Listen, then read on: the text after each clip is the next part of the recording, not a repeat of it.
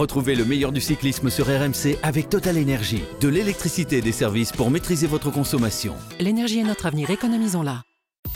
RMC. Grand plateau. Pierre-Yves Leroux. C'est lui le Hollandais volant. Mathieu Van Der Poel flotte au-dessus des pavés. MVDP est grand à 28 ans. Il s'est adjugé un quatrième monument en glissant dans sa musette déjà bien rembourrée, le pavé mythique de Paris-Roubaix. Une victoire logique dans l'enfer du Nord au regard du profil du leader de l'équipe alpécine au gène de champion néerlando-français matinée de croquant belge. Van Der Poel s'est imposé en solitaire, mais aussi grâce à un collectif qui commence à se faire une vraie place au soleil quand le reste du peloton est souvent puni à l'ombre des Jumbo et des UAE. Hier, si le néerlandais n'avait pas gagné, c'est peut-être son lieutenant Jasper Philipsen, deuxième sur le vélodrome, qui aurait levé les bras. On essaiera d'analyser dans quelques instants le triomphe du petit-fils de Raymond Poulidor qui a fait mieux que Papy et que Papa Adri en étant le premier de la lignée à l'emporter sur les pavés. On s'interrogera également sur la stratégie de la Jumbo Visma qui n'a pas été épargnée par les coups du sort avec la crevaison du français Christophe Laporte dans la trouée d'Arambert et celle de son leader Wout Van Aert à la sortie du carrefour de l'arbre, là où, comme souvent, c'est écrit la conclusion de ce magnifique monument. Une course au monument qui se poursuit d'ailleurs entre Pogacar, vainqueur la semaine dernière sur le Ronde, et Van. Le match est à 4 partout et le néerlandais devient d'ailleurs le quatrième coureur dans l'histoire à réaliser la même année le doublé Milan-San Remo, Paris-Roubaix. Au terme de ce grand plateau, on évoquera quand même en quelques mots la course des Français, même si ce n'était pas une nouvelle fois le jour pour trouver un successeur à Frédéric Guédon. Heureusement qu'autour de cette table, mes camarades sont plus brillants que leurs compatriotes sur le vélo. Une petite équipe emmenée par l'inusable Cyril Guimard qui s'est réveillé sans courbature ce matin au lendemain de son 55e Paris-Roubaix. On n'arrive plus à compter. Salut Cyril. Oui, salut, salut. C'est pas la peine de compter. Hein.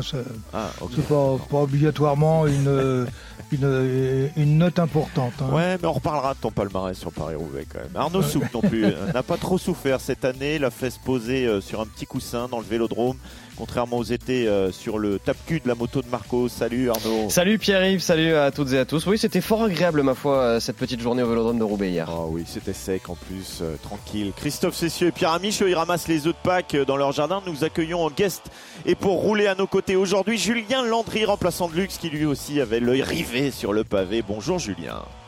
Salut messieurs, moi j'ai déjà ramassé le chocolat donc je suis prêt à être euh, Ouais, de votre chance. côté. C'est bien, c'est bien. C'était grand, c'était fort et douloureux, triste et euh, joyeux à la fois. On replonge dans cet enfer du Nord et ces derniers kilomètres décisifs, les pavés, comme si vous y étiez. Le pavé de Luchin, comme on le surnomme, euh, c'est euh, le lieu central de la bataille de Bouvines et c'est surtout une bataille pour euh, gagner la reine des classiques. attention, Van Der Ouais, Poel. Van der Poel, la joie, la chute. Jürgen Kolb, il a été poussé par Mathieu Van Der Poel et Jasper Philipsen. Ah, c'est terrible pour l'ancien vainqueur, Jürgen Kolb. Il n'y peut absolument Et rien. accélération de Et Van pendant ce temps-là, c'est Wout Accélération Van de Van Aert Aert. qui en profite pour tirer les marrons du feu. Accélération du Belge Wout Van Aert sur euh, ce pavé de Luchin, sur ce secteur du carrefour de l'arbre. L'attaque de Mathieu Van Der Poel, ou en tout cas le relais très très appuyé à 40 km/h à 650 mètres de la fin de ce carrefour de l'arbre. Ça bastonne, on va l'avoir notre duel d'anthologie entre les deux hommes. Il insiste Mathieu Van Der Poel. Est-ce que Wout Van Aert va pouvoir suivre? J'ai l'impression qu'il est en train de dodeliner de la tête. Il n'en peut plus Wout Van Aert. Il a une roue, deux roues, trois roues, quatre roues désormais entre les deux hommes. Encore quelques centaines de mètres de pavé. Il, Il va sur relance, le côté, il relance, mais effectivement Mathieu Van Der Poel le virage à droite et les quelques secondes désormais d'avance pour le néerlandais Ah, qui c'est est en train encore de fini. faire un coup de Trafalgar et j'ai l'impression qu'il a un problème mécanique ouais, Ah, Wout Van Aert. c'est terrible. il a un problème mécanique vous entendez cette cloche qu'on entend ici depuis des années, depuis des dizaines d'années sur ce vélodrome André Pétrieux. Les 500 derniers mètres pour Mathieu Van qui baisse la tête. Mathieu Van Der Poel qui va avoir dans sa roue. Wout Van Aert, il peut se retourner parce qu'il a un tour de retard. Il a 500 mètres de retard, Wout Van Aert. Et même Jasper Philipsen qui lève la main pour lui dire bravo mon gars. Mathieu Van Der Poel qui va remporter Paris-Roubaix, qui va mener le huitième néerlandais de l'histoire à remporter Paris-Roubaix. La main sur le visage. Vraiment la plus belle victoire sans doute de la carrière de Mathieu Van Der Poel. Monumental, monumental, monumental Mathieu. Quatrième monument pour le néerlandais. Voilà le résumé de cette course remportée par le Hollandais euh, volant. La semaine passée, Cyril euh, nous avait embourbé, hein, comme d'habitude, en pariant sur Wood van der Poel, avant de nous dire qu'un troisième larron comme Pedersen allait l'emporter. Arnaud, toi, t'étais persuadé que Philippe Ogana allait Eh oui, s'imposer. Croyais. seul Christophe, qui pourtant connaît rien au vélo, je veux dire, avait annoncé Van Der Poel. Bon, je voudrais pas tout de suite euh, aller à la castagne, mais je vais vous le dire autrement. euh, en réalité, rien ne pouvait empêcher Mathieu Van Der Poel de s'imposer. On a vraiment, Cyril, l'impression que c'est une course qui est taillée pour Oui, et puis euh, j'ai envie de dire, toutes les, toutes les étoiles étaient bien en ligne, euh, tout lui a réussi, euh, y compris la malchance de, de, ses adversaires.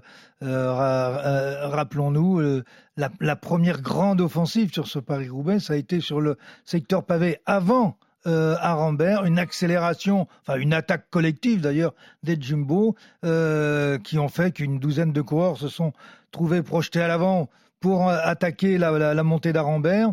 Et là, il y avait trois Jumbo et il n'y avait qu'un Van.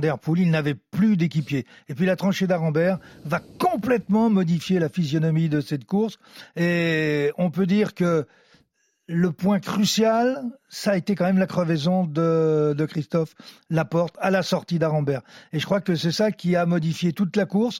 Alors, que serait-il passé si euh, euh, la, la- Laporte n'avait pas crevé? Que serait-il passé euh, si euh, Van Aert n'avait pas euh, crevé sur la montée, la montée de l'arbre? On ne le saura jamais parce que toutes les étoiles étaient bien en ligne pour Van Der Poel.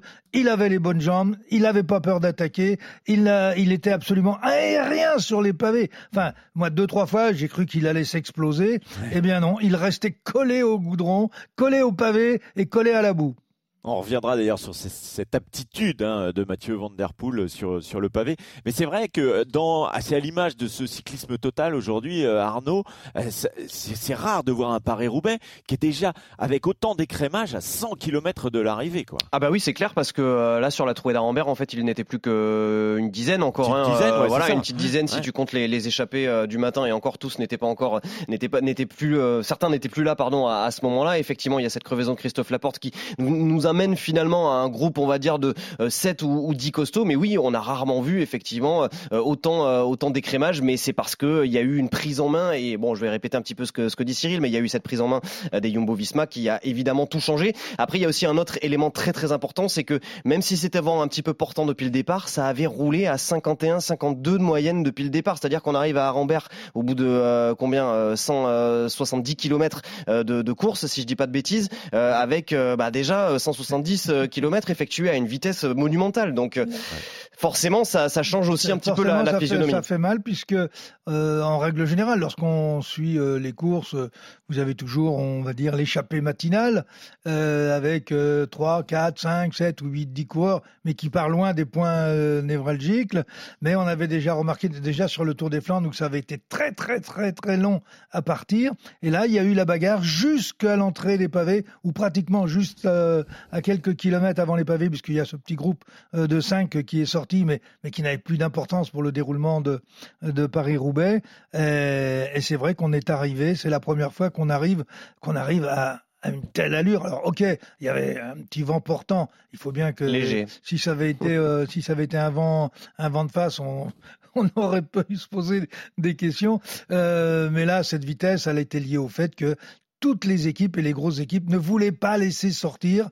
Et donc, il n'y a pas eu de temps mort sur l'ensemble de ce Paris-Roubaix qui fera qu'on va quand même réaliser une moyenne. Enfin, ils ont réalisé une Battu un moyenne nouveau record. supersonique. Voilà. Record qui avait d'ailleurs déjà été établi par Dylan Van Berle l'an passé. Enfin, il y a souvent des, des records hein, sur Paris-Roubaix ces dernières années de, Ouais. de vitesse moyenne. Euh, on va t'entendre dans quelques instants, euh, Arnaud, sur, euh, sur Mathieu Van Der Poel. Mais Julien, comme euh, toi, tu es pas souvent dans ce podcast, nous, on a tendance à, à radoter, forcément, parce qu'on parle souvent euh, du petit-fils de, de aussi. Euh, comment, toi, tu juges ses performances euh, à, à Mathieu Van Der Poel Non, mais j'ai l'impression que euh, on est en train de vivre un peu une, époque bénie, mais euh, dans tous les sports. On a connu Federer au tennis, on a connu Usain Bolt en, course à pied, on a connu bah, euh, Messi, Ronaldo en foot. Et là, j'ai l'impression qu'il y, a un- extraterrestre encore une fois devant nous qui on ne sait même pas si on arrive à être surpris en fait chaque week-end. Hier, j'étais au foot moi pour écouter Arnaud et, Cyril et en fait c'était presque cousu de fil blanc que ça allait se passer comme ça. En tout cas, il réinvente aussi le cyclisme. Pendant longtemps, quand il y avait Quick-Step qui dominait, on avait l'impression des courses un peu fermées, cadenassées, où ça se jouait à, à 15 bornes de la fin. Et on a l'impression qu'Evan Aert et Van Der Poel et Pogacar, on en parlera plus tard aussi, ils sont en train de tout réinventer, casser tous les codes qu'on a pu connaître du cyclisme. Comme l'a dit Cyril, un cyclisme total où, où on s'en moque finalement des, des obstacles qui peuvent se dresser devant vous. Ils réinventent la course au moment où eux le sentent. Et voilà, j'ai l'impression de vivre aujourd'hui un peu des, des moments d'histoire du cyclisme qui vont rester marqués pendant longtemps parce que on a devant nous un, un phénomène tout simplement qui, euh, à chaque fois qu'il part sur une course, il part pour la gagner. Et souvent d'ailleurs, il la gagne.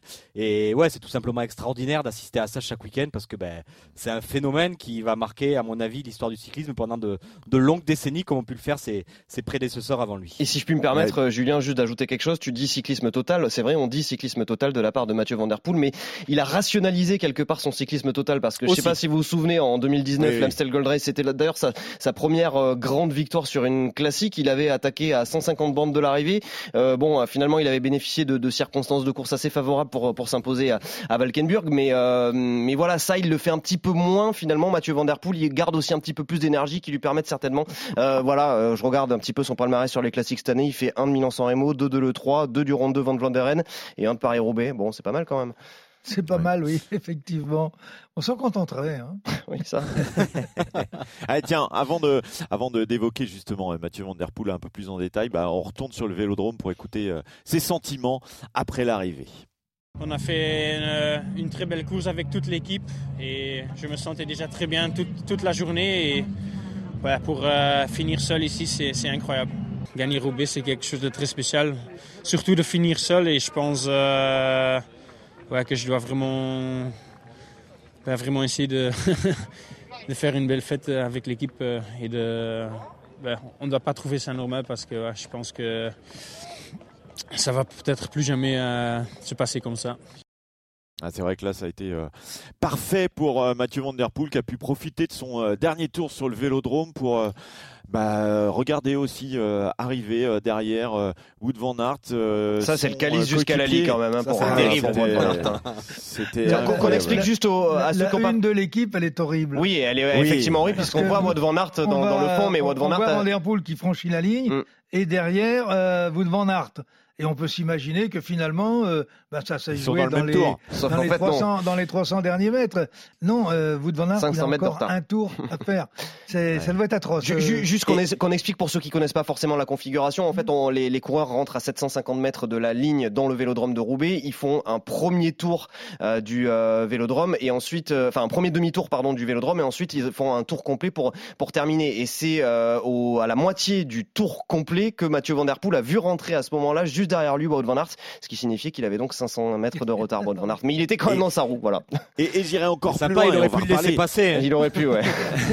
on va parler du, du collectif dans un instant, mais il y a Philippe Sen oui. qui arrive, donc son coéquipier, dans la roue de, de Van Aert, qui profite du spectacle et qui voit euh, Van Der Poel passer la ligne, qui l'applaudit, qui l'encourage et qui derrière va en plus battre Van Aert au sprint pour aller chercher la deuxième place. Donc euh, vraiment, c'est c'est un vélodrome horrible pour Wood Van Aert, mais là aussi on aura l'occasion d'en reparler dans quelques instants de euh, bah, des, des, Jumbo Visma et, de leur dimanche. Mais Arnaud, euh, à l'issue de cet épisode flandrien, on peut quand même dresser un, constat sans concession, c'est que Mathieu Van Der Poel est vraiment le roi actuel des classiques. Oui, en gagnant Paris-Roubaix hier, il adjugé à 28 ans le quatrième monument cycliste hein, de sa carrière, lui qui avait déjà remporté Milan-San Remo il y a quelques semaines, également le Tour des Flandres en 2020 et 2022. C'est d'autant plus impressionnant euh, que Van Der Poel ne dispute des saisons complètes sur route que depuis 2019, année lors de laquelle il avait déjà montré les crocs en remportant, je vous le disais il y a quelques instants, la, mythique Amstel Gold Race, la course à travers la Flandre également. Ajoutez à cela un succès sur l'Estrade Bianchi en 2021, un autre sur à travers la Flandre et vous obtenez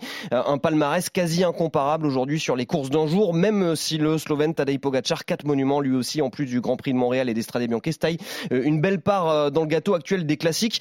En comparaison, Wout van Aert, l'ennemi intime de Van Der Poel, a aussi gagné tout un tas de grandes classiques, le Grand Prix E3, l'Homme-Loop, Gand-Wevelgem, mais la grandeur du palmarès d'un coureur se mesurant à son nombre de monuments, Van Aert est bien en dessous, lui qui n'a remporté qu'un seul Milan-San Remo, c'était en 2020. Cyril, on parle euh, alors évidemment du, vainqueur, mais les Alpecin de Koenig, d'ailleurs, c'est pas euh, anodin puisque c'était l'ancien sponsor de, la Quick Step, ont, marqué les esprits avec Philipsen, avec Vermersch qui, qui revient, euh, ils reviennent tous les deux dans, la course. et si ça se passe, si ça passe pas pour MVDP, on, peut se dire que c'est Philipsen qui va gagner. Est-ce que toi, tu impressionné aussi par, par cette équipe? Est-ce que tu considères que c'est la nouvelle Quick Step on peut, on, peut l'analyser comme cela au vu des résultats depuis le début de l'année, d'autant que Quistep euh, a disparu des radars euh, depuis le début de, de l'année euh, pour diverses raisons. Mais en plus, ils ont fait, une course stratégique qui était quand même très intelligente, c'est-à-dire qu'à partir du moment où Wout van Aert a été s'est retrouvé seul avec la, la, crevaison de Christophe Laporte, euh, eh bien, ce sont eux qui ont roulé derrière, qui ont relancé la contre-attaque pour revenir sur le sur leur leader. Et ça, c'est pas des stratégies que l'on voit euh, que l'on voit souvent. Euh, on a plutôt tendance, lorsqu'on a un coureur devant, plutôt à calmer le jeu derrière ou éventuellement à laisser faire, mais pas à devenir carrément actif. Et d'ailleurs, on a vu la même, la même stratégie qui a été mise en place quelques kilomètres plus loin par Jumbo pour essayer de faire rentrer Van Hooydonk et, euh, et, la porte. Et, la porte. Là, le problème, c'est que l'écart était un petit peu trop important et que euh, devant, bien Philipsen euh, s'en donnait à cœur joie pour faire en sorte que euh, l'écart euh, ne diminue pas. Et malheureusement, la porte va revenir à 45-50 secondes, mais il ne, il ne rentrera pas. Et puis, j'ai envie de dire, s'il était rentré, je suis pas sûr qu'il aurait servi à quelque chose à ce moment-là, compte tenu de, de l'effort qu'il avait pressenti pour essayer de rentrer. Mais c'est vrai, comme tu le disais, euh, Arnaud, quand même une équipe euh, qui vient sur la route en 2019 parce qu'elle suit finalement euh, son leader et c'est une équipe de cyclocross qui a été montée il y a 15 ans ils ont recruté euh, en 2019 pour passer en deuxième division. Ils sont en World Tour euh, aujourd'hui. Euh, c'est quoi le regard des autres un peu dans le peloton par rapport à cette équipe qui, qui, qui est un peu particulière? Et puis on peut s'interroger sur son avenir parce que est-ce que MVDP bougera à un moment C'est pas parti pour. c'est pas parti pour en tout cas. Non parce que c'est une structure évidemment qui est faite pour pour lui. il sait aussi, comme on en avait parlé avec Van Aert et, et Laporte il y a quelques semaines, il sait aussi donner des petits bonbons à, à ses copains et on l'avait vu notamment sur le Grand Prix de l'Esco euh, cette semaine où il a fait un travail hein. euh, extraordinaire, des un travail extraordinaire. Euh, il a donné les petits œufs de Pâques à Jasper Philipsen en faisant, en abattant un boulot de, de, de malade dans les derniers kilomètres. Donc voilà, il a, il y a, il y a vraiment la, la, notion quand même d'avoir une équipe, oui, bâtie sur ce bonhomme-là, mais une équipe qui grandit. Tu le dis, ils ont accédé au World Tour. Ils ont accédé au World Tour parce que sur ces trois dernières années avant la saison 2023, ils étaient parmi les, les meilleures équipes et ils ont devancé au classement d'ailleurs UCI euh, plein d'autres équipes. Il y a des grands coureurs euh, qui euh, sont venus grossir les rangs. Je pense à Soren Krag Andersen qui a quand même, quand même gagné plusieurs étapes sur le Tour de France. Il y a des coureurs comme Alexandre Meurice également dont on a beaucoup parlé, Sylvain Dillier, ancien deuxième de Paris-Roubaix, qui sont là. Donc c'est une belle structure qui aujourd'hui, moi, n'est pas sans me faire penser quelque part, même si on pourrait dire à peu près la même chose de la Jumbo-Visma, à ce qu'était la, Quick Step il fut un temps, Pierre-Yves. Oui, tout à fait. Et alors, un autre élément, parce que c'est vraiment marquant pour euh, tous ceux qui ont suivi ce Paris-Roubaix, euh, on s'est vraiment rendu compte, Cyril, que cette course, elle était euh, vraiment destinée aux spécialistes du cyclocross. Mathieu Van Der Poel, il s'est joué des obstacles avec une maîtrise euh, incroyable hier dans les pavés, les trous du secteur d'Orchy. Euh, c'est un pilote qui est il, il était hors norme hein, hier sur les pavés. Il, est, il était hors y compris dans l'avant-dernier secteur d'ailleurs. Excusez-moi. Exactement. avec la sortie de ce virage là un ah. peu large où il y, a un, il y a un bloc de chantier en plastique. On se dit il va se le prendre forcément et puis il l'évite. C'est quand même un avantage, Cyril, d'être aussi doué en, en cyclocross pour venir sur cette course. Oui, c'est un avantage parce que, et là encore, c'était sec. Hein, mais quand c'est mouillé et que donc il y a beaucoup de glisse, euh, les cyclocrossman sont quand même avantagés. En cyclocross, euh, euh, tous les cyclocross, vous êtes, vous, vous avez de la glisse en permanente, donc vous, vous savez, vous savez comment vous rétablir quand vous êtes en, en, en, difficulté.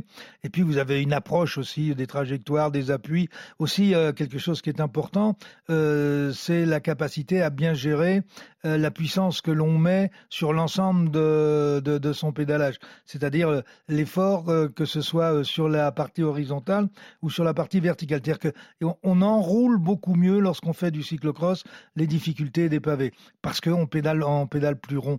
Donc les cyclocrossman, on les retrouvera, ben, ne serait-ce qu'à l'image d'un des, d'un des grands champions de Paris-Roubaix qui était Roger de Vlaming, hein, entre autres, qui était aussi champion du monde de, de cyclocross. Le cyclocross, c'est un avantage à la, à, la, à la, seule et unique raison, c'est qu'il faut aussi de la force. Et de la force, euh, si vous n'en avez pas, vous avez beau avoir fait euh, 10 ans de cyclocross, vous ne passerez pas. Il faut tenir dans la durée aussi, c'est une course qui est euh, très longue.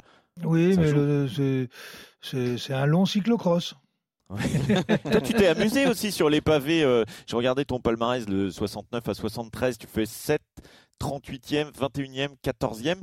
Qu'est-ce qui te fait échouer sur cette course alors que tu aimais euh, frotter aussi sur les sprints? Ben, euh, Pour une raison très simple, c'est que je marchais jamais à cette époque-là de l'année. à partir de la mi-mars, à partir de la mi-mars jusqu'à mai, je marchais pas. J'ai compris après pourquoi, parce que à cette époque-là, on, on ne s'occupait pas ou on n'en parlait pas des problèmes d'allergie, etc. Euh, et moi, je sortais d'une sinusite pour rentrer dans une sinusite. J'ai quand même une année, j'aurais pu aller à la gaffe. Déjà, euh, mon deuxième Paris-Roubaix, je fais septième, euh, mais j'ai fait troisième d'un Tour des Flandres, mais le Tour des Flandres, il faisait 25 degrés, quoi. Donc, à cette période-là, d'ailleurs, vous trouverez très peu de résultats de ma part. À partir de mai, oui. C'est la faute des pollens. Voilà, voilà. j'ai pas dit que c'était la faute des pollens, j'ai dit que je marchais pas. Les allergies. C'est une petite question. On avait, euh, on, voit que Van Der Poel il maîtrise les pavés. Vous avez raconté ces scènes où on avait avec ce, ce plot au milieu qu'il évite, avec la chute de Degenkolb où lui finalement il reste sur son vélo. J'imagine aussi qu'ils doivent passer plusieurs fois dans la journée pour repérer les pavés. Et hum, ça compte aussi dans cette maîtrise qu'a pu avoir Van Der Poel hier, parce qu'on a l'impression qu'il connaissait les secteurs pavés par cœur, notamment les pièges, les écueils où on l'a vu parfois euh, mm. sortir au dernier moment d'un petit trou pour peut-être piéger le, le, cycliste qui était derrière lui. Il y a aussi un gros travail de reconnaissance, j'imagine euh, dans la, semaine pour que dans la semaine pour qu'il soit aussi impeccable sur les pavés. Oui, alors euh, il est il est réel évidemment ce, travail de reconnaissance. D'ailleurs, c'est pas que le sien, hein, c'est aussi un travail de reconnaissance de la part des, directeurs. Non, mais même dans son équipe de la part des directeurs sportifs qui euh, voilà repasse une dernière fois, qui demande à tout le monde à faire attention à telle ou telle flaque parce que c'est vrai qu'hier il y avait il y avait de la flaque. Mais ce que je veux dire, c'est que effectivement cette reconnaissance elle est quand même effectuée pour que le grand public soit au courant par tous les, coureurs, on va dire dans la semaine peut-être une plusieurs fois spécial à Vanderpool. C'est pas spécial à Vanderpool. Euh. Et euh, bon, voilà, je peux vous dire que Stéphane Kung, notamment pour l'avoir suivi pendant sa reconnaissance, lui qui a terminé, euh, si je dis pas de bêtises, cinquième hier, voilà, il avait également, et puis il les connaît pas, ils les connaissent par cœur en fait les, les pavés, ces, garçons-là. Oui, d'autant que bon, sauf si c'est la première fois que vous y allez, mais vous les connaissez aussi à la vitesse de, de la course parce que l'entraînement n'est pas toujours à la, aux, mêmes, aux, mêmes, aux mêmes intensités. Et puis, il y a, y a, autre chose qui fait qu'ils le connaissent parfaitement. C'est qu'aujourd'hui, on filme tout. Mmh. On peut avoir tous les détails de la route euh, en permanence et donc les coureurs peuvent visionner, revisionner à plusieurs reprises. Sur Google Maps aussi, hein, tout simplement. Hein. Oui, tout simplement, oui. Euh, et donc vous pouvez les, les, les, les, visualiser, les visionner à plusieurs reprises et donc euh, vous arrivez à les mémoriser. Et quand on voit effectivement à quelle vitesse pouvait rentrer Van Der Poel sur, dans, dans, dans certaines courbes ou dans certains virages, euh, dit mais attends, euh, il, faut absolument qu'il soit sûr de ce qu'il y a derrière. Donc il a été un peu piégé par les plots. Alors vous savez pourquoi ils sont là ces plots? Ils sont pas là par hasard, c'est pour empêcher, les, coureurs de, passer sur la partie euh, sur la partie euh, bitumée, asphaltée, voilà, et pour les obliger à revenir sur le pavé. Euh, je ne sais pas si c'est si c'est une très très bonne idée ce truc-là, mais bon.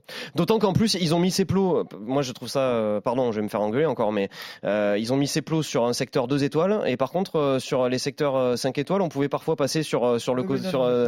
Ça ça a pas grand sens, je trouve en fait de mettre que ça n'a pas de sens. ou alors ils mettent un barriérage euh, mais à cet endroit-là, il y a, très peu de spectateurs, enfin beaucoup moins qu'ailleurs, puisque c'est pas un, secteur stratégique. Puis le Vélodrome est quand même à quelques kilomètres, la tranchée nord-vers euh, quelques euh, quelques kilomètres au-dessus. Donc ils sont plutôt là, les spectateurs. Mais à ce moment-là, qu'ils mettent qu'ils mettent carrément des barrières. D'ailleurs, euh, ben, ça nous permet de plonger dans, le deuxième chapitre de ce grand plateau, qui est euh, celui de, Wood Van Aert, de la Jumbo et des chutes. Euh, Cyril, est-ce que seule la malchance est l'explication hier de la défaite des Jumbo? Elle est en partie, oui, oui. Ben, elle est- elle- oui, on peut, on peut le dire parce que bon, je, je, l'ai- je vais me répéter, mais c'est quand même eux qui lancent la course. Ils sont en surnombre devant, ils sont en surnombre à l'entrée de la tranchée d'Arambert et euh, ils sont en minorité à la sortie. Et là, ça, ça, ça a changé toute la course. Après, bon, il y a le, euh, il y, a- il y a sa crevaison à la fin de, de la tranchée d'Arambert. Euh, ça, ça fait partie des choses de la course, mais je pense Crevaison que de la oui, hein. La crevaison de Christophe Laporte, tu parles. et, et je parle de, de- de Christophe Laporte et de l'autre équipier, parce qu'ils étaient trois. C'était Ah mais non, mais il y a surtout Dylan Van Barle qui tombe Oui. dans la trouée d'Arambert. Oui. Et il y avait Nathan Van Hooydonk également qui a connu quelques Voilà. petits soucis euh, mécaniques. Donc euh, là, euh, là, c'est vrai que la course s'est inversée. Le leadership de la course, enfin, l'équipe qui maîtrisait la course, elle s'est trouvée dans l'impossibilité de la maîtriser ensuite. Et ça, effectivement, c'est lié, euh, c'est lié aux crevaisons, euh, aux crevaisons et aux chutes. Et on remarquera d'ailleurs, comme c'est souvent le cas d'ailleurs, on remarquera que le vainqueur n'a ni crevé, ni chuté, ni rien. Et il le reconnaît lui-même à la fin de la course. Il dit bon ben voilà pour gagner euh, Paris-Roubaix, comme je l'avais dit avant la course, il faut forcément un petit peu de chance. Et j'ai eu ce petit facteur chance en plus. Voilà, ça veut pas dire qu'il n'était pas le plus fort, mais en tout cas il a eu euh, plus de chance, ça c'est sûr que Wout van Aert. Je Mais- pense qu'il était néanmoins, le plus fort quand même, ça aide. Non non mais non non justement j'ai pas dit qu'il n'était pas le plus fort, non, mais en tout cas euh, il, il a eu le petit facteur chance qu'on n'a pas eu Wout van Aert. Donc euh, à partir de ce moment-là, euh, euh, vous faites la différence dans le final. Oui, mais il n'y a peut-être pas que la chance, parce que euh, certes, Wood Van Aert a placé une première attaque dans le secteur d'Aveluy à 100 km de l'arrivée, donc juste avant la trouée d'Arambert. Peut-être d'ailleurs que c'était un petit peu tôt et qu'il fait le ménage aussi dans ses équipiers finalement.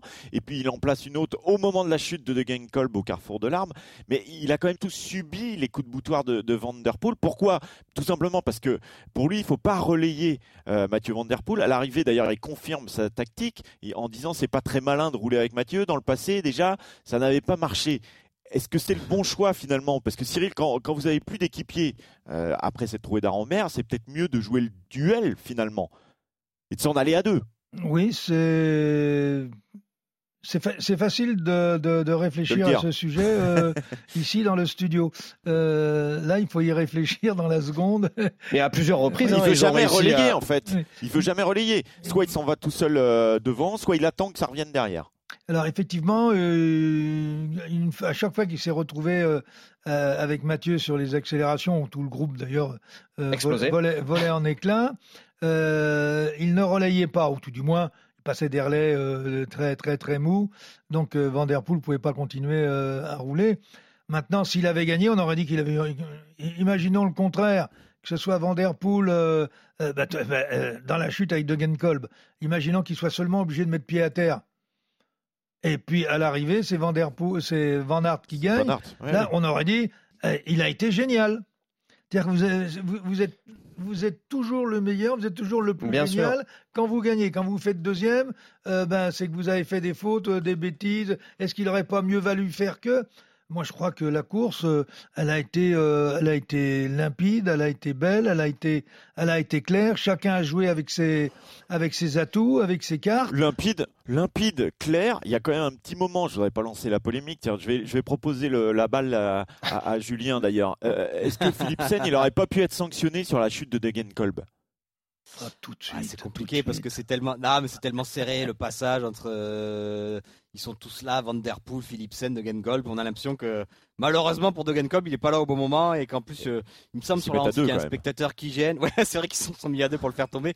Non, mais c'est dur après de sanctionner. Je veux dire, euh, il a pas fait une Moscone pour euh, faire plaisir à Cyril. Cyril. il a fait.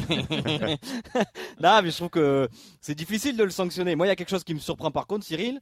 C'est, euh, on a l'impression que quand même changer une roue, c'est plus long que changer un vélo. Et euh, que ça soit à la fin de la trouée d'Arambert où la, la porte il est coincé avec cette roue qui met longtemps et que Van Aert il met longtemps à changer la roue, pourquoi ils lui font pas changer Mais le vélo pas Mais parce qu'ils peuvent pas, ils oui. peuvent pas, ils, peuvent- ils sont pas derrière les- la file des directeurs Non, sportifs. et là, tu mets un vélo Alors- à la place de mettre une roue, tu mets Non, un vélo c'est- interdit. C'est Ah, interdit. c'est interdit. Euh, vous ne pouvez pas changer. Là, si par exemple il avait changé de vélo, euh, il aurait été mis hors course D'accord. Pourquoi? Parce que c'est dépannage par l'avant. Ah oui, c'est ça. Il faut Ah. que le, Donc, le- le euh, vélo bah, soit sur la vélo, voiture. Vous ne pouvez quoi. le prendre que sur le toit de votre voiture. Donc, euh, vous pouvez changer une roue. C'est sur Paris-Roubaix, c'est euh, c'est c'est toléré. Bah D'ailleurs, Van Aert a été obligé de le changer, le vélo, euh, son vélo un petit peu plus tôt. Souviens-toi dans, dans Oui, la oui, course, à un moment, il a eu un changement de vélo. euh, bah, avant le premier secteur pavé, d'ailleurs, il me Vous semble. avez déjà eu une première crevaison. Voilà, où il avait déjà eu une première crevaison, effectivement. en revanche, changer une roue sur un puis, vélo euh, et puis le changement de roue compliqué. maintenant avec les disques euh, prend beaucoup Voilà. de temps. Voilà. Bon, on va pas lancer la Mais polémique pour sur les revenir disques sur la parce chute que- de, enfin, sur la polémique qu'a essayé de lancer là, qui est en train de faire flop, euh,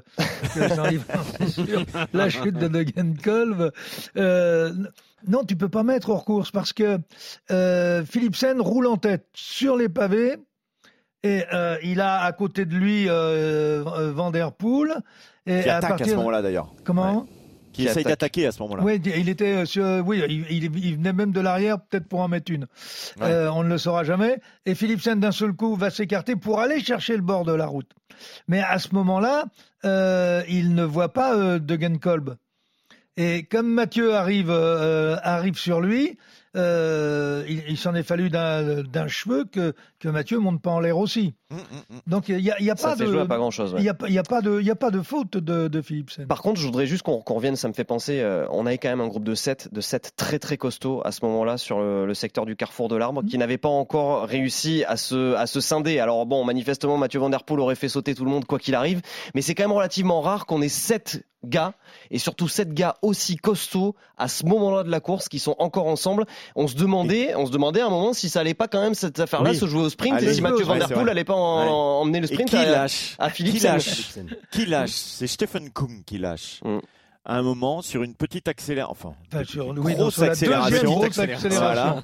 c'est lui qui lâche et là ça crée un trou pour euh, Degenkolb qui, qui arrive plus à, à recoller euh, derrière et après il y a le c'est le premier euh, sentiment où on se dit que les deux sont quand même euh, au-dessus et Ouais. puis après forcément il y a la il y a la chute qui, qui provoque ça quoi. Ils étaient quand même au-dessus. Après Arnaud, il y a un autre élément qui nous est soufflé par euh, Philippe Gilbert par rapport à, à la défaite de Wood van Aert, c'est que lui il estime qu'il y avait une trop Mm. grande envie de gagner et peut-être une envie mal maîtrisée. Alors il connaît bien la course, hein, Philippe Gilbert. On peut pas lui. Ouais, il l'a gagné, ça. oui, en plus. Oui, mais c'est pas pour ça qu'il connaît la psychologie. Hein. C'est pas votre avis, messieurs. Moi je, moi, je trouve qu'il est un petit peu facile de taper et on Ouais. aime beaucoup le faire sur Wout van Aert depuis euh, des années en Belgique. Je vais juste vous rappeler quand même que ce garçon, euh, je vais juste vous rappeler ses cinq derniers résultats sur euh, les classiques. Il fait troisième de Milan-San Remo, il gagne le 3. Euh, il fait deuxième de Gand-Wevelgem, mais Oui, bon, hein, tout le monde sait qu'il aurait dû gagner à la place de Christophe Laporte. Il fait quatrième du euh, Tour des Flandres et troisième de Paris-Roubaix. Donc, ok, peut-être qu'il a un petit problème avec la gagne. Il est possible qu'il ait un petit problème avec la gagne, qui qui a un problème psychologique. On peut, on peut en parler, mais on parle quand même aussi d'un garçon euh, qui euh, est un immense champion, quoi. Je veux dire, à un Oui, moment. oui, euh, non, mais moi, la, la réaction de la réaction de Gilbert. Il se fait euh, engueuler par les anciens cyclistes toutes les semaines en Belgique, euh, Wout van Aert. Oui, mais Que ça soit par mais- Merckx, mais sur quoi il Philippe se base Gilbert, euh, Sur quoi par il se je- toutes les semaines, désolé, il y en a- Van Aert fait pas de faute sur la course. Mais je suis d'accord avec toi. Et il lui dit ah oui, mais c'est parce qu'il a peur de gagner. Euh, bah, eh, Philippe Gilbert, revois tes classiques. Non, mais il n'y a pas un problème psychologique quand même, Cyril, du côté de, de Wood Van Aert? Parce que c'est vrai il qu'il peut- prend, là, non, il prend des euh, chiffres en ce moment euh, tous les week-ends. Non, mais je suis- il a suis- remporté que non. le Grand Prix E3 euh, cette année. Hein. Oui, on peut compter Grand Velvelgem aussi quand même. C'est- Il a c'est pas une gagné, il C'est une victoire à deux. hein. Euh, ils ont quand même lâché tout le monde à 55 km Oui. de, euh, de, de l'arrivée. Mais non, je, je pense que ce qui est peut-être vrai, euh, c'est que Van Aert va peut-être commencer à avoir le syndrome euh, de, son, de, de son meilleur ami en cyclocross. Euh, parce qu'en cyclocross, euh, ils se mettent sur la tronche tous les week-ends et des fois deux, deux fois la semaine. Euh, un coup c'est l'un qui gagne, un coup c'est l'autre. Et, et ça, ça date depuis, euh, depuis l'âge de 14 ans. Donc c'est des coureurs qui se connaissent bien, euh, parfaitement, qui connaissent leurs défauts, leurs qualités, qui savent ce qu'on peut faire ou ne pas faire, mais peut-être qu'ils commencent à avoir peut-être un peu le complexe Van Der Poel. Mais Après, je pense pas Arnaud- que quand il est attaqué, il avait le complexe. Le Alors, problème, l'an c'est que les platonneurs, on les oublie plus dans 10 ans. hein. On sera pas, il pourra plus qui c'est qui a fini On deuxième oublie, de ouais. Game, non, on les oublie. Hein. sûr. Malheureusement pour lui, après ça restera un, Mmh. un immense coureur. Non, non, mais ça va rester un immense coureur, mais après les, il faut aussi des lignes de palmarès. Bah, il a, il en a reste- de, il en a de belles quand Il en même a des lignes de quelques-unes, palmarès. mais, Non, oui, mais- mais Non il mais a beaucoup de il d'honneur plus que de lignes au palmarès. Il a une capacité aussi à rebondir parce que l'an passé, quand on regarde sa saison, le début n'est pas extraordinaire, mais il a été extraordinaire sur le Dauphiné. En revanche, euh, donc on, attend aussi sur sa le tour. réaction. Et sur le tour, on dit c'est le plus mais grand c'est un coureur du monde. c'est un coureur ultra complet. Euh, Wout van Aert, il n'est pas numéro 2 mondial pour rien. Je j'ai pas en tête le, le- le classement de, de Mathieu Van Der Poel qui doit être numéro 5 ou numéro 6, je pense au classement UCI ce matin. Euh, ah, alors peut-être qu'il a progressé avec sa victoire sur Paris-Roubaix, c'est bien possible. Ouais. Bref, tout ce que je veux dire, c'est que Wout van Aert, il est quand même numéro 2 mondial derrière l'intouchable Tadej Pogacar depuis des lustres et des lustres. Et ça veut bien dire que c'est un coureur extrêmement complet. Alors moi, je veux bien, oui, effectivement, c'est vrai qu'il lui manque un titre de champion du monde. C'est vrai qu'il lui manque un titre de champion Ça olympique. C'est vrai qu'il lui manque certainement une grand, un grand monument flandrien, que ce soit le Ronde 2 ou euh, Paris-Roubaix. Mais euh, attention, on est quand même sur un. Je sais que je me répète toutes les semaines, on est quand même sur un coureur qui a un palmarès juste hallucinant. Quoi. Enfin, Mathieu Van Der Poel, c'est une victoire d'étape sur le Tour de France. Wout van Aert, c'est neuf. Et, et un maillot jaune. Mais Tiens, c'est c'est tou- c'est toujours la même chose. On retient, j'ai déjà eu l'occasion de le dire, mais euh, vous pouvez gagner beaucoup de courses euh, et ne pas être aimé. Euh, vous pouvez en gagner qu'une ou deux et à la limite, vous êtes euh, plus aimé que celui qui en a gagné dix fois plus que vous. Parce que que retient le spectateur, le téléspectateur? C'est ce qu'il va ressentir de la course, ce qu'il va ressentir du coureur, et c'est ce qui va créer l'émotion. Et cette émotion-là, elle est plus forte que le palmarès. Et pour l'instant, on est en train un petit peu de taper euh, à bras raccourcis sur Van Aert, euh, peut-être pour en faire ben, un, vilain, un vilain petit canard, euh, alors que alors que Van Der Poel, il a quelque chose de plus brillant, de, euh, de plus spectaculaire, qui fait que, eh bien, on va plus être euh, euh, supporter de, de, de, de Van Der Poel que de Van Aert. Mais on a connu ça par le passé. Je vais vous donner un seul exemple. Vous aviez euh, celui qui a gagné le plus de courses euh, au monde, s'appelait euh, Eddy Merckx, et vous avez Luis Ocaña. Vous prenez les deux palmarès et vous demandez à l'applaudimètre qui c'est qui va gagner. Ça sera toujours Luis Ocaña. Et oui, forcément, les émotions, c'est Ça se contrôle- particulièrement ça se contrôle important. Ouais. Euh, juste, Cinquième, euh, Van Der que- ce matin au classement ici. Ah, t'avais bon. Juste parce que l'heure tourne, on se penche quand même sur euh, la course au monument justement qu'on évoquait il y a un instant. Van der Poel a rejoint Pogacar, donc euh, qui était absent lui sur les pavés avec euh, quatre victoires désormais.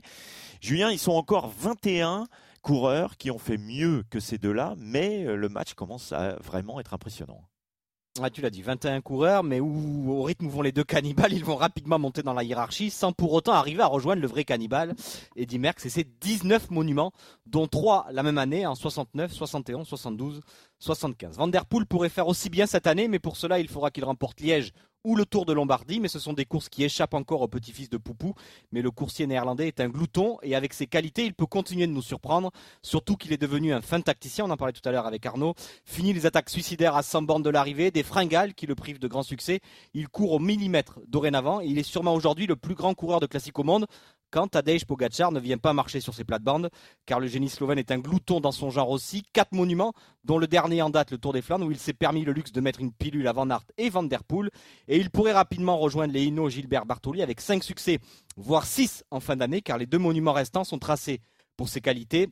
La lutte entre les deux est donc loin d'être finie. On attend peut-être de voir Pogacar sur les pavés maintenant et Van Der Poel causer des misères aux Slovènes. Et dans le rétro des deux, n'oublions pas Van Aert, donc, qui regarde les deux monstres s'étriper.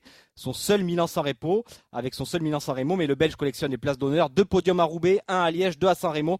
On a l'impression que le Belge a aujourd'hui perdu une forme de bataille psychologique avec son plus grand rival, que ce soit sur le cross ou la route. Van Aert va devoir peut-être se réinventer pour se mêler à la lutte des géants. Le prochain monument, ça sera donc euh, Liège, Bastogne-Liège le 20. Que fera Pogacar, mais pas Van Der Que fera Pogacar? Voilà, pas Van Der Poel. pas Van Der Poel. Et Van Aert sera là. Euh, Van Aert, euh, est-ce que c'est prévu pas à encore son sur programme? Je encore suis pas sur la feuille, certain mais- que ça soit prévu à son programme. Euh, En tout cas, ce qui est sûr, c'est que Mathieu Van Der Poel ne le fera pas. Il nous l'a redit encore hier que là, il, aspirait juste à, à du repos pour la suite. Et la dernière victoire sur Liège-Bastogne-Liège pour un Français, euh, tu t'en souviens, Cyril? C'était en 1980. Non, Certain non, Bernard Hinault. il faudrait que je m'en souvienne. C'est- ben oui, juste pour notre petite transition et conclusion, parce qu'on voulait quand même évoquer les, les Français. Euh, Mathieu Van Der Poel, c'est vrai, il a quelques gènes euh, bleu, blanc, rouge. Il rêve jamais en français, euh, à son, à notre plus grand regret. Il l'expliquait dans une, une, une interview dans, dans la presse. Nos Frenchies sont quand même un peu dans le dur, hein, Cyril, en ce moment. Oui, ils sont dans le dur, mais j'ai presque envie de dire, euh, euh, par rapport au type de course que l'on vient de vivre hein, sur ce début de saison, euh, on n'est jamais, on n'a jamais été très très présent.